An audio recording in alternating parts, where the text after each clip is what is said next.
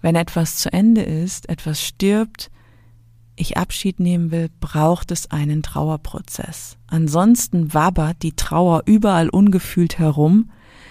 Damit wird viel Lebendigsein weggehalten und steht nicht als Ressource zur Verfügung. Hey, schön, dass du da bist hier im Podcast People for Now. Ich bin Maren Heidemann, du hörst Folge 15. Trauern und Loslassen. Viele Menschen sind aktuell im existenziellen Wandel, verändern ihr Leben, richten sich neu aus. Es fühlt sich wie Sterben an, was mit Schmerz und Trauer verbunden ist. Häufig fällt es ihnen jedoch schwer, sich zu trennen und loszulassen. Deswegen lege ich meine Aufmerksamkeit heute auf dieses sensible Thema. Viel Freude beim Zuhören. Für mich sind derzeit im übertragenen Sinne Sterben und Abschied nehmen omnipräsent. In meinem nahen Umfeld sind fast alle Menschen im Wandel, sortieren sich, verändern sich, lassen los, richten sich neu ein und aus. Altes stirbt ganz deutlich. Das, was nicht mehr zu einem passt, geht, wie ein natürlicher Zerfall, wie eine Häutung, Schicht für Schicht, fällt es von einem ab, wie die Blätter im Herbst. Für einige geht es leicht, für andere ist es mit starken Schmerzen verbunden. Abschied nehmen und trauern sind für mich wie Wachstumsschmerzen. Was ich beobachte ist, wir befinden uns am Beginn eines großen kollektiven Abschied nehmen und loslassen. Wir können das ganz persönlich anschauen und auch gesamtgesellschaftlich. Was im Kleinen passiert, passiert auch im Großen. Von einer Freundin starb gerade nach langer Krankheit der Vater. Dieselbe Frau verlässt in Kürze nach 23 Jahren ihren Arbeitgeber. Möglicherweise gibt es einen kausalen Zusammenhang zwischen dem Tod ihres Vaters und dem Loslassen ihres scheinbar stabilen Arbeitsplatzes. Sie sagte mir, sie habe jetzt das Gefühl, ganz frei zu sein, nachdem ihr Vater gegangen sei. Mit all seinen Vorstellungen, wie sie als seine Tochter zu leben und zu arbeiten habe. Dabei ist diese Frau von außen betrachtet eine freie, mutige Frau. Tief verborgen lagen noch Abhängigkeiten und Identifizierungen, die ihr im Wege standen. Nun hat ihr Vater Platz gemacht. Es sind Menschen, die sterben, Lebenskonzepte, die aufbrechen, in Frage stehen. Es sind Beziehungen, die zu Ende gehen, Partnerschaften, die sich auflösen, Freundschaften, die spürbar auslaufen, Arbeitsbeziehungen, die nicht mehr passen. Die bisherigen Systeme sind für viele Menschen nicht mehr tragbar. Das, was nicht mehr stimmt, löst sich auf. Bei allem Schmerz, für mich ist das ehrlich gesagt etwas sehr Gesundes. Lebenszyklen vollenden sich auf ganz natürliche, wenn auch unterschiedliche Weise. Das ist das, was ich derzeit beobachte. In diesem Sterben und Abschied nehmen liegt gleichzeitig der Samen verborgen, aus dem heraus das Neue wächst. Genauso wie es uns die Natur vorlebt. Alles stirbt und wird wieder zu seiner Zeit, in Zyklen. Dieser Prozess ist höchst individuell, hat ein eigenes Tempo und einen eigenen Rhythmus. Es gibt nichts zu pushen, auch wenn das viele extrem fordert, auch mich. Wieso dauert das so lange? Das Alte geht, das Neue ist noch nicht da. Was mir in meinem Freundeskreis auffällt, ist, dass die mir nahestehenden Menschen in dieser Zeit sehr verletzlich und nahbar sind. Mehr und mehr zu sich, ihrem eigenen Wesen und ihrer Stärke finden. Das mag seltsam klingen, aber es beglückt mich regelrecht. Ich bin eine Freundin von Auflösungen, von Trennungen und Abschiednehmen. Während sich die meisten eher schwer damit tun, irgendwo feststecken, verwurzelt und verbunden sind, bin ich diejenige, die sich sehr gut trennen kann. Abschied nehmen fällt mir leicht. Kürzlich empfand eine Freundin nach einer schönen gemeinsamen Zeit beim Abschiednehmen Schmerz. Sie fragte mich, wie es mir damit gehe. Ich war alles andere als traurig, er erfüllt durch das Erlebte und sagte ihr, weißt du, ich freue mich einfach über das, was wir hatten und ich freue mich auf das, was jetzt als nächstes kommt. Ich bin neugierig, nach vorn gerichtet, gehe weiter. Das ist einfach für mich. Wahrscheinlich auch, weil es in früheren Zeiten eine Strategie von mir war, über meine Trauer, die hinter dem Abschiednehmen liegt, hinwegzugehen, um sie nicht spüren zu müssen. Dieses Überlebensmuster hat unter anderem mit dem Abschied von meinem Vater zu tun und mit frühkindlichen Prägungen. Ich hatte in einer früheren Folge in diesem Podcast davon erzählt, dass wir Menschen Standardemotionen haben, auf die wir als erstes zurückgreifen, um anderes zu verdecken. Meine Standardemotion ist die Wut, die ich leicht aktivieren kann und die mir hilft, mich zu trennen.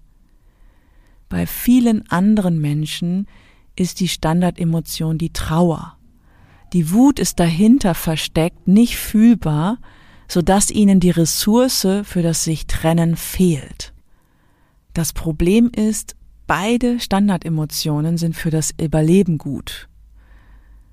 Nur weil ich scheinbar guten Zugang zur Wut habe, heißt das noch lange nicht, dass ich diese auch gesund fühle und angemessen fürs Abschiednehmen einsetze.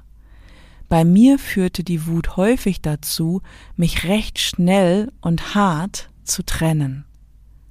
Das kann Menschen vor den Kopf stoßen.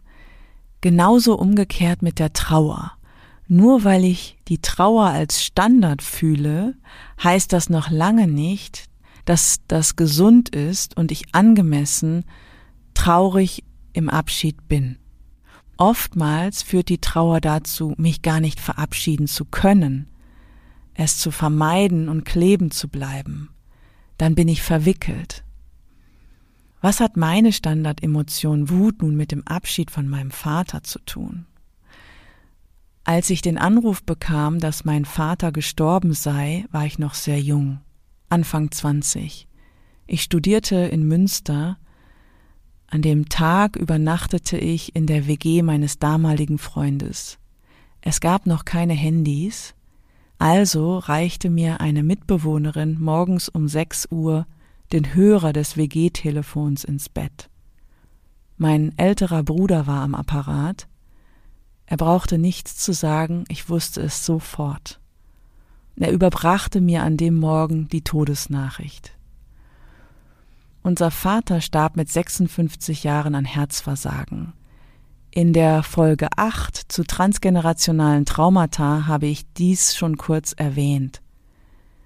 Sein Tod kam plötzlich, obwohl ich es schon einige Wochen vorher in einem Traum wahrgenommen hatte.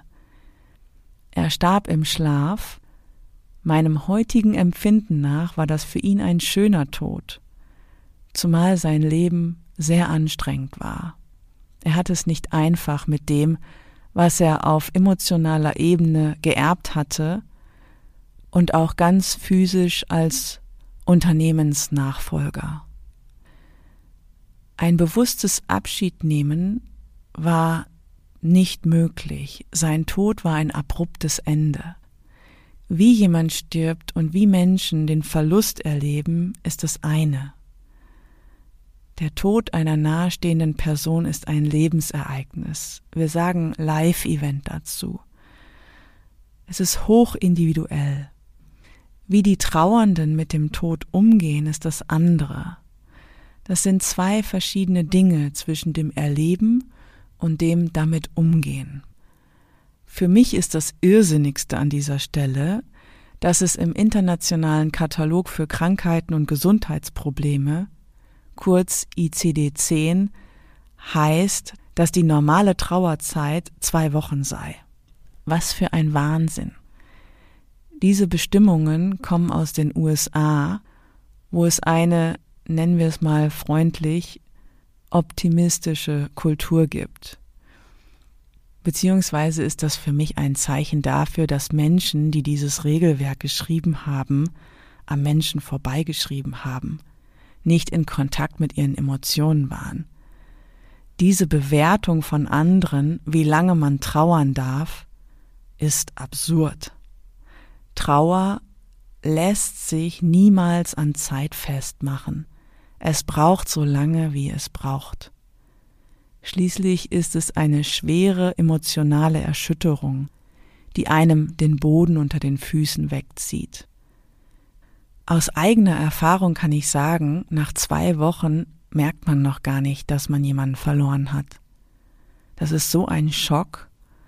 Der Prozess startet mit einer Lähmung, die direkt in eine Verleugnung übergeht. Das kann nicht wahr sein, das stimmt nicht. Ehe dann so ganz langsam die Realisierung eintritt. In der Regel ist da auch noch Wut, dass die Person gegangen ist, dass etwas vorbei ist, um danach zu trauern. Ein Trauerprozess ist eine Zeit der Anpassung, in der man sich selbst viel Zeit und Raum geben darf, die Emotionen, auch die Verzweiflung auszuhalten, wenn die Zeit reif dafür ist, diese zu beinhalten und zu integrieren. Die Trauer um meinen Vater hat erst Jahre nach seinem Tod begonnen. Mein Überlebensmuster war mit Anfang 20, die Trauer nicht zu fühlen und eher wütend zu sein. Im Außen habe ich die Beziehung zu meinem damaligen Freund genutzt, ihn unbewusst auf die Position des Vaters geschoben, damit die Leerstelle gefüllt. Mein damaliger Freund hat diese Rolle dankend angenommen aus seinem eigenen Überlebensmuster heraus. Mein Schmerz war damit bis Mitte 30 abgefedert bzw. zugedeckt, weggedrückt. Ich versuchte die Trauer zu vermeiden, war damals nicht in der Lage, mich gesund durchzufühlen, das Sterben anzunehmen, mich zu lösen, zu trennen, loszulassen. Mit Anfang 20 hat mich der Tod meines Vaters auf einer Ebene total überwältigt. Es hat weder eine Trauerbegleitung stattgefunden, noch wäre ich auf die Idee gekommen, mir Hilfe zu holen. Hinzu kam, dass unsere Mutter derart mit sich selbst beschäftigt war, dass wir als Kinder gar keinen Raum hatten. Dabei ist Trauer ein wichtiges Element, zurück in den Kontakt mit sich selbst und anderen zu finden. In der Trauer unterzugehen, sich zu sehr mit ihr zu identifizieren oder sie abzuspalten, so wie ich das gemacht habe, verhindert neues Leben, da bleibt was stecken. Wir brauchen gesunde Trauer für das Leben. In der Trauer steckt nämlich viel Vitalität und Lebendigkeit, die sich von der Erschütterung und Erstarrung abhebt.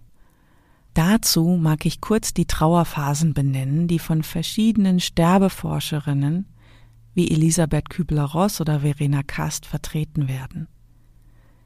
Es ist wie eine Kurve, in der sich die Emotionen zeigen, die in Trauer- oder Veränderungsphasen erlebt werden.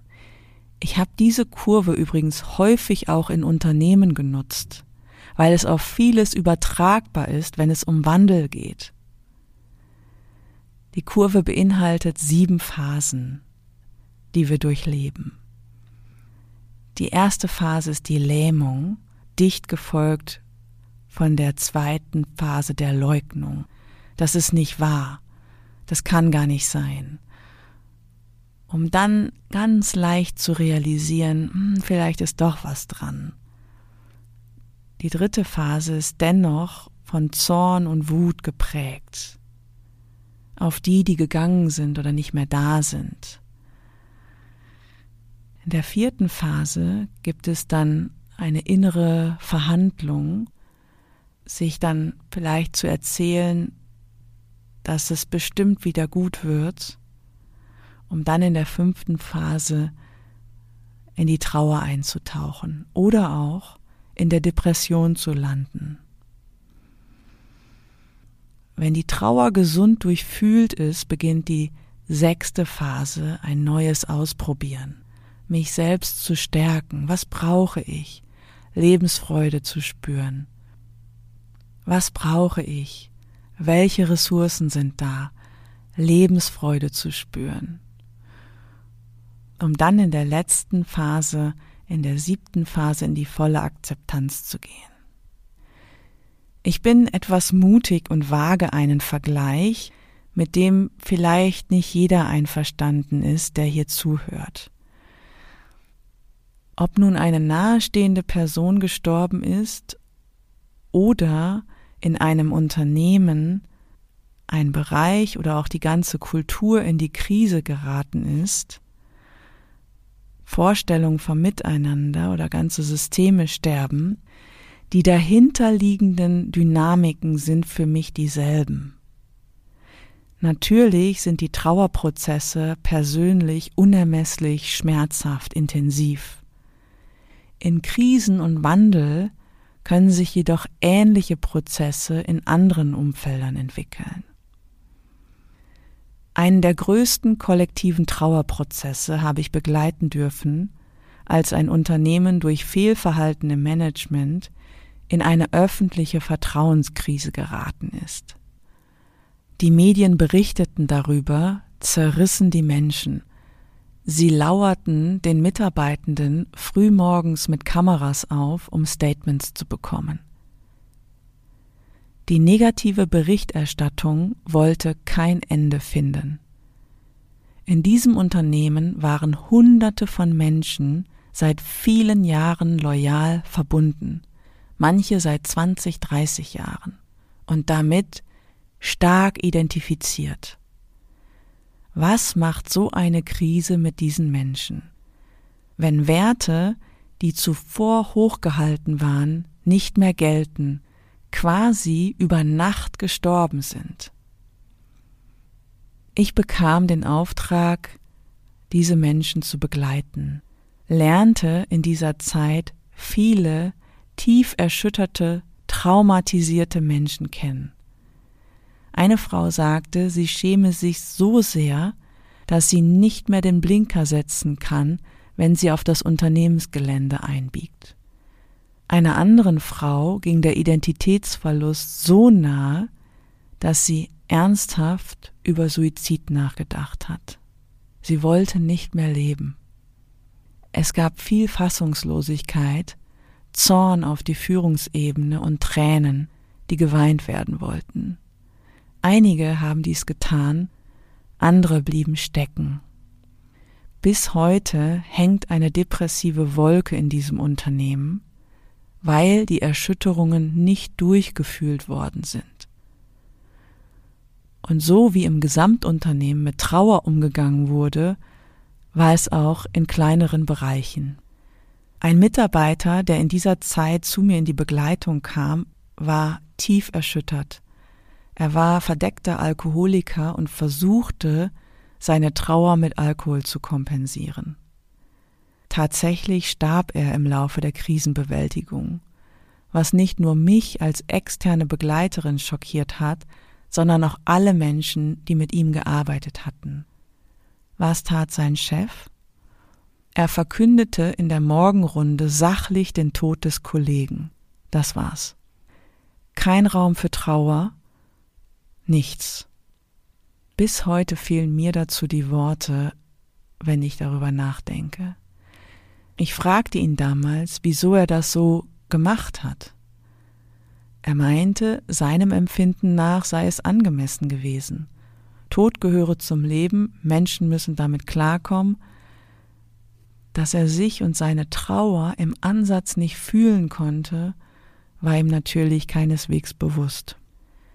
In einem anderen Team im selben Unternehmen kamen durch die Krisenbewältigung Emotionen hoch, die keiner so erwartet hatte. Es waren zuvor drei Kollegen aus verschiedenen Gründen innerhalb eines Jahres verstorben. Im Rahmen der großen Krise konnte sich das Team nun um die Trauer kümmern, die bisher unterdrückt war. Sie haben sich den Raum dafür genommen. Ich werde es nie vergessen, wie sie die drei Lücken sichtbar gemacht haben und gewürdigt haben. Wenn etwas zu Ende ist, etwas stirbt, ich Abschied nehmen will, braucht es einen Trauerprozess. Ansonsten wabbert die Trauer überall ungefühlt herum. Damit wird viel lebendig sein weggehalten und steht nicht als Ressource zur Verfügung. Wir können das übrigens kollektiv auch an anderen Stellen sehen. Ich habe ja schon öfter über die beiden deutschen Kollektivtraumata Zweiter Weltkrieg und Auflösung der DDR gesprochen. Menschen, die an etwas geglaubt haben, sich mit einem System oder einer Ideologie identifiziert haben, dabei geht es jetzt nicht um die Bewertung, ob das nun gut oder schlecht war, diese Menschen hatten plötzlich keine Referenz, keinen Halt, keine Orientierung mehr. Von heute auf morgen war etwas weg, gestorben, verschwunden. War da Platz zum Fühlen, zum Trauern? Ich meine nicht. Bis heute stecken viele deswegen an dieser Stelle noch fest, sind in Depressionen. Und all diese ungefühlten Emotionen werden noch transgenerational weitervererbt. Trauer ist ein Versuch, sich abzulösen. Das, was in einer Zeit wichtig war und nun vorbei ist, gilt es zu integrieren. Das ist ein ganz wichtiger Prozess, der viel Zeit braucht. Wenn der Schmerz durchfühlt ist und die Ablösung geschieht, ist viel Neues möglich. Es mag seltsam klingen, aber der trauernde Mensch ist enorm lebendig, auch wenn es weh tut. Im Trauern ist die Qualität und auch die Energie enthalten, neues Leben zu gestalten, sich selbst zu ermächtigen, den Menschen oder Kulturen, von denen wir Abschied nehmen, einen neuen Platz zu geben. Wenn der Weg frei ist, können wir das eigene Leben weiterleben. Das ist der Unterschied zur Depression, wo ich hängen bleibe und ganz andere Unterstützung brauche. Am Ende einer Lebensphase, eines Zyklus, ist die Klarheit, dieses Leben wirst du nicht mehr leben. Es ist irreversibel. Wenn diese Endgültigkeit einen Platz gefunden hat, ist das Trauern an einem gesunden Platz. Ich habe fast zwei Jahrzehnte gebraucht, um die Trauer über meinen Vater gesund zu fühlen, die Wellen zuzulassen, aus ganz tiefen Schichten aufsteigen zu lassen, was gefühlt werden will. Die gehaltene oder verdeckte Trauer beeinträchtigt in jeder Beziehung die Lebendigkeit. Das geht sehr vielen Menschen so, egal worüber sie trauern. Gern mag ich hierzu ein wenig tiefer mit euch hinschauen, denn ich weiß, wie viele sich mit dem sich trennen und loslassen schwer tun. Wie viele noch in Beziehungen sind, damit meine ich nicht nur Partnerschaften, sondern auch Freundschaften und Arbeitsbeziehungen, deren Lebenszyklen längst vollendet sind. Oder wie viele sich noch mit etwas Vergangenem identifizieren, das längst vorbei ist. In der Vorbereitung auf diese Folge habe ich mich mit einer Freundin ausgetauscht, die Therapeutin ist und Weiterbildungen zum Thema Krisen, Tod und Loslassen durchführt. Sie hat mich noch einmal aufmerksam gemacht, dass wenn Menschen gesagt bekommen, jetzt lass doch mal los, dass Menschen das als sehr verletzend empfinden können, da Loslassen ein hochsensibles Thema ist.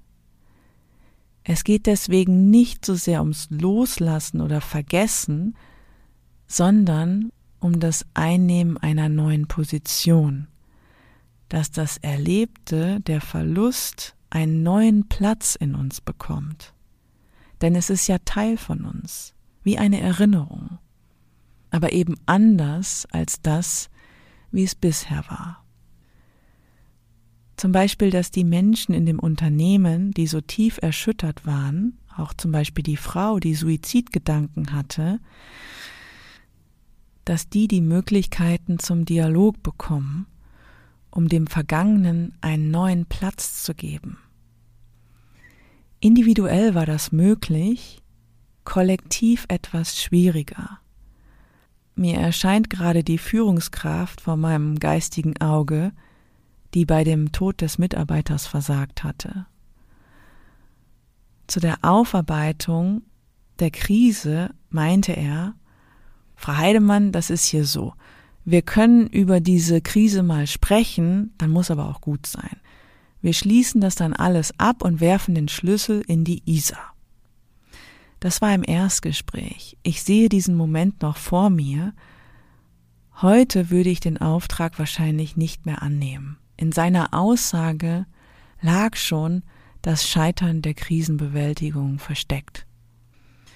Zurück zum sich trennen und loslassen. Meine Haltung ist wie folgt. Seit Beginn unseres Lebens tragen wir eine Kraft in uns, die essentiell ist. Diese Lebenskraft ist eine Energie.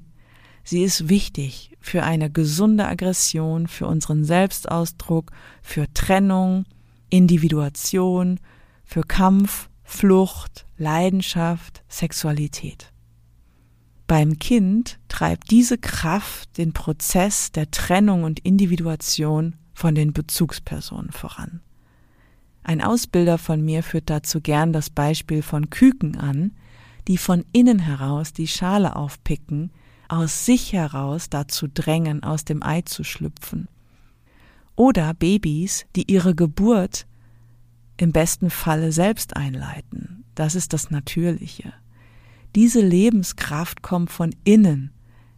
Es ist eine körperliche Energie, die später psychische Prozesse antreibt. Das Problem ist, wenn sich mir etwas frühkindlich in den Weg stellt, ich mich nicht gesund aus meinem inneren natürlichen Impuls heraus trennen kann, hänge ich fest. Dann fehlt mir was. Nämlich der Ausdruck von meinen Bedürfnissen, von meiner Stärke, von meiner gesunden Aggression. Ich bin dann identifiziert. Für Trennung und Loslassen brauche ich aber diese Lebenskraft, die gesunde Aggression beinhaltet. Das ist genau das, was Kinder zum Beispiel dazu bringt, selbstständig essen zu wollen oder sich die Schuhe zu binden zu wollen, die Welt eigenständig erkunden zu wollen. Die Lebenskraft wird abgestellt durch mangelnde Einstimmung, Gewalterfahrung, Vernachlässigung. An diesen Stellen wird der Prozess von Trennung ganz früh gestört. Dann misslingt auch die psychologische Loslösung des Kindes. Was passiert mit diesen Kindern im Erwachsenenalter? Sie können sich nicht trennen und auch nicht loslassen, weil die Lebenskraft nicht voll zur Verfügung steht. Je gesünder ich mit dieser Kraft verbunden bin, desto mehr bin ich lebendig, desto leichter fällt es mir, mich aus Beziehungen zu verabschieden, gesunde Trauerprozesse zu durchleben. In meinem persönlichen Fall war ich nicht in der Lage, mich auf einer tieferen Ebene von meinem Vater zu lösen. Obwohl er schon viele Jahre verstorben war, hing ich noch in der Abhängigkeit, die frühkindlich begonnen hatte. Nun starb er, ich konnte nicht raus aus der Identifizierung, da ich die Verbindung noch sichern wollte was natürlich Auswirkungen auf, was natürlich Auswirkungen auf alle meine Beziehungen hatte. Da ich noch mit meinem Vater verbunden war, konnte ich gar keine erwachsenen, intimen Beziehungen, Freundschaften leben. Das geht übrigens sehr vielen Menschen so. Und nun stellt euch mal vor, ein ganzes Unternehmen ist nicht in der Lage, alte Vorstellungen loszulassen, sich frei zu machen, da hängt was fest. Während gleichzeitig die Power, die Lebensenergie des Unternehmens nicht da ist. Menschen gehen dann in die kollektive Depression, anstatt sich gesund zu lösen und zu wandeln, genauso wie das gefühlt gerade in Deutschland gesamtgesellschaftlich passiert. Es ist deutlich, dass viele alte Strukturen und Systeme mit denen wir Menschen identifiziert sind, nicht mehr funktionieren. Die sind am Ende, die sind tot. Hierarchien haben ausgedient. Viele versuchen noch krampfhaft was zu retten, was längst vorbei ist. Anstatt zu trauern, sich zu trennen und loszulassen, damit was Neues ins Leben kommt. Die toten Pferde werden weitergeritten und sogar noch gefüttert. Viele scheinen weitermachen zu wollen wie bisher. Die Masse ist für mich irgendwie noch im Tiefschlaf, was aber ein Überlebensmuster ist. Nicht hinschauen und schon gar nicht hinspüren. Solange noch etwas scheinbar funktioniert, müssen wir uns nicht damit beschäftigen. Also müssen wir wohl darauf warten, bis etwas zusammenbricht, eine echte Krise ganz physisch spürbar wird. Viele haben schon begriffen, dass es darum geht, das Alte loszulassen, damit neue Samen auf gesundem Boden gesät werden können. Das passiert ja auch schon in den Leben derer, von denen ich eingangs in dieser Folge erzählt habe. Im Außen sterben die Systeme, Prozesse, die bisherige Welt von Wirtschaft, Finanzen ist am Ende. Wie passe ich mich im Innen an? Wie trauere ich, trenne mich, lasse los? Wie gestalte ich neu? Tatsächlich staune ich, wie sehr Menschen ihre Energie trotzdem noch in Altes stecken. Das Argument ist dann häufig, ja, wir müssen ja Übergänge schaffen, wie soll es sonst anders gehen? Letzte Woche war ich zum Beispiel in Berlin auf der Konferenz VE22 der Purpose-Bewegung. Was ist das? Es ist eine Bewegung für neues Wirtschaften, Zwei Punkte sind dabei relevant. Erstens, das Vermögen bleibt im Unternehmen, anstatt dass sich eine Person daran bereichert. Und zweitens, das Unternehmen gehört den Mitarbeitenden. Wen das interessiert, einfach mal unter purpose-economy.org nachschauen. Die Konferenz fand im ehemaligen Krematorium im Berliner Wedding statt.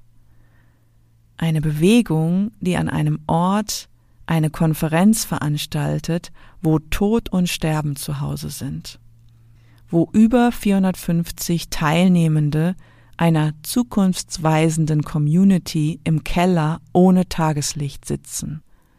So leid es mir tut, daran kann ich nicht vorbeisehen. Geschweige denn konnte ich vor Ort daran vorbei fühlen. Der Kontext kommt immer mit. Wer ein wenig Feingefühl hatte, konnte das Sterben überall wahrnehmen. Nun könnte ich fragen, was war da los? Wer ist da im Sterbeprozess? Die bisherige Wirtschaftswelt, die Purpose-Bewegung oder beides? Meinem Empfinden nach geht es um beides. Die Purpose-Bewegung, von der ich grundsätzlich begeistert bin, bewegt viel, ist dabei jedoch recht leblos. Sie hat meinem Empfinden nach zu wenig Lebenskraft. Wenn ich mir die Purpose-Bewegung als Organismus vorstelle, dann hat sie zu wenig Energie. Es sind viele Menschen, die sich mit der neuen Idee zusammenschließen, sich versammeln, etwas Gutes wollen. Es sind jedoch zu wenige Unternehmerinnen, die richtig Feuer haben oder finanziell so kraftvoll sind, Geld ist ja auch Energie, um das Neue anzuschieben. Ich kann sagen, bei der Konferenz haben mir Lebenskraft, Energie, lebendig sein gefehlt. Mir hat der Sex gefehlt. Die Konferenz war extrem mental gesteuert, von Juristen gepusht, was schon durch die erste Keynote Speech gesetzt war. Wie etwas beginnt, geht etwas weiter.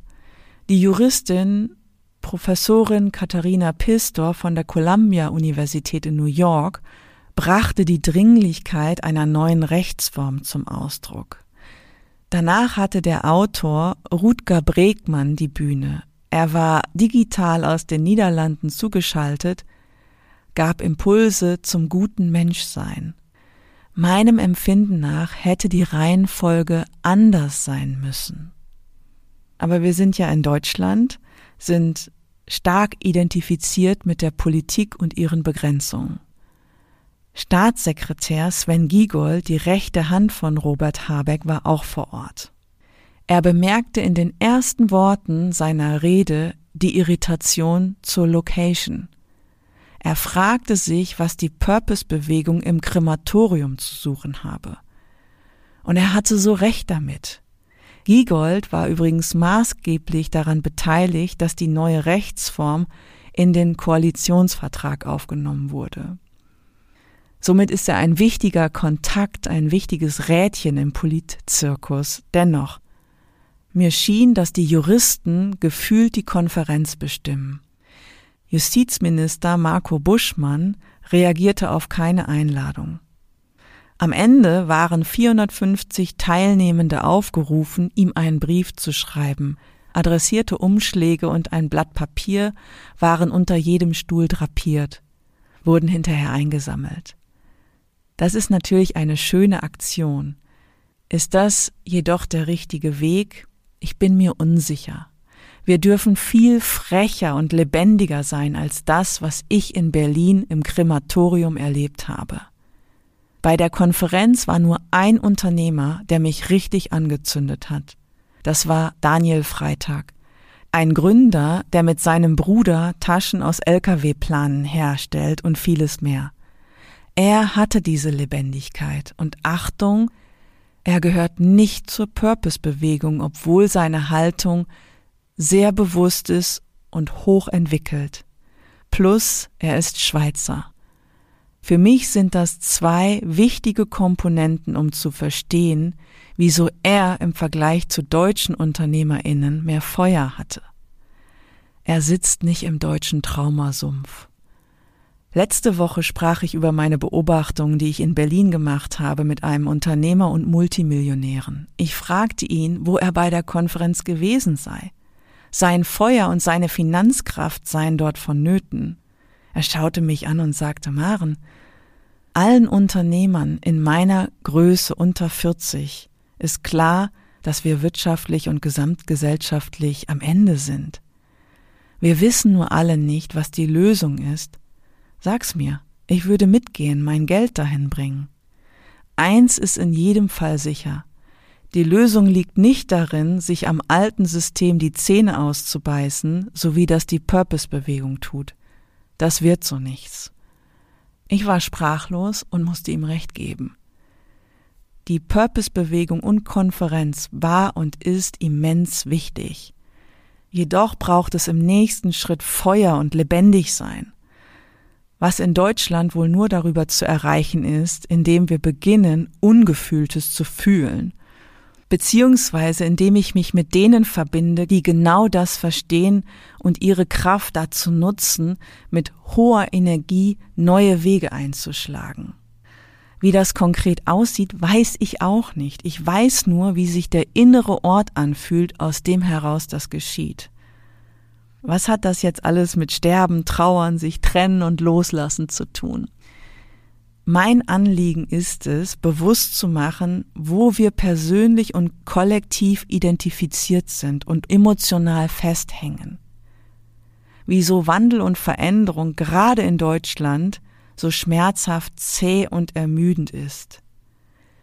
Einige sind schon recht wach, aber es ist immer noch eine Minderheit. Was braucht es nun?